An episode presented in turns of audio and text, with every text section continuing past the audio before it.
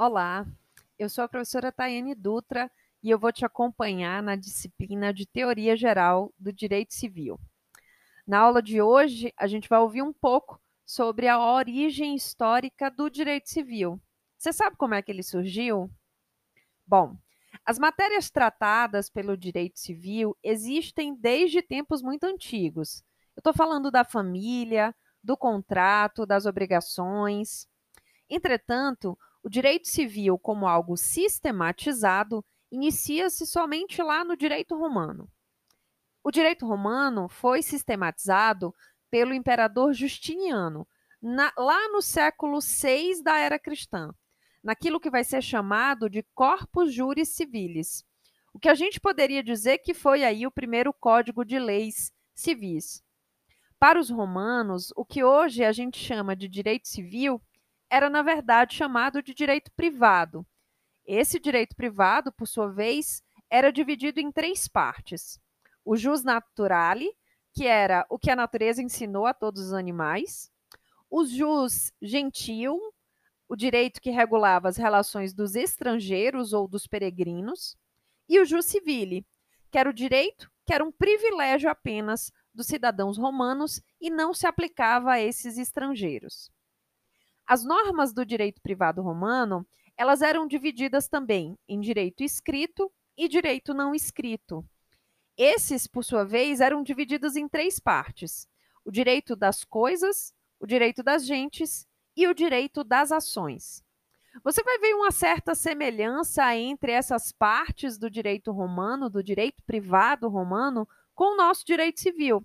Quando a gente fala dos direitos reais, ou o direito das coisas, direitos das pessoas e direito das obrigações.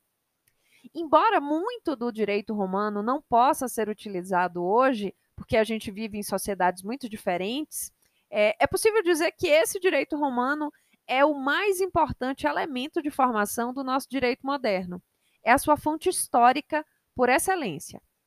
Mas o direito romano não é a única fonte histórica do direito civil moderno, não. Há uma corrente do pensamento jurídico é, fortemente apresentada principalmente na Alemanha, que defende a existência de um direito germânico como elemento importante na formação do direito civil moderno do mundo ocidental.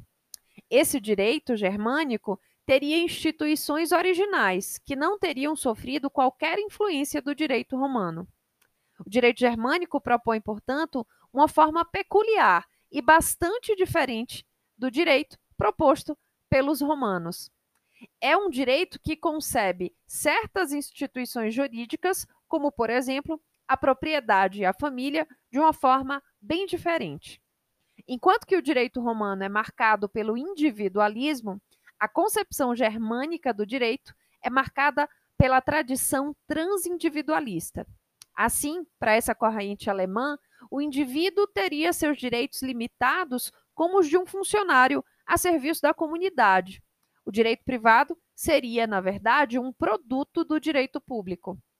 Já a propriedade, por exemplo, consistiria apenas num poder de disposição, que seria exercido até um limite compatível com os interesses da comunidade.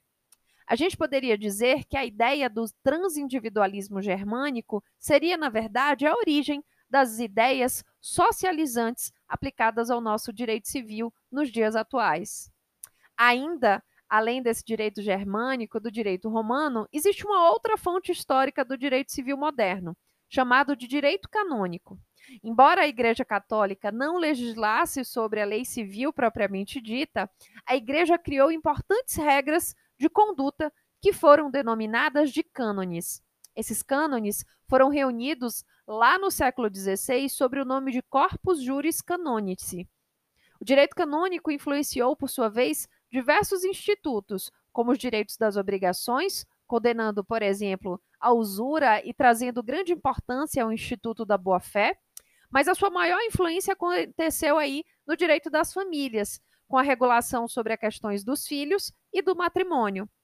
Os impedimentos matrimoniais, por exemplo, a forma de celebração de casamento ou mesmo a condição da mulher na sociedade conjugal foram fortemente influenciados por esse direito canônico.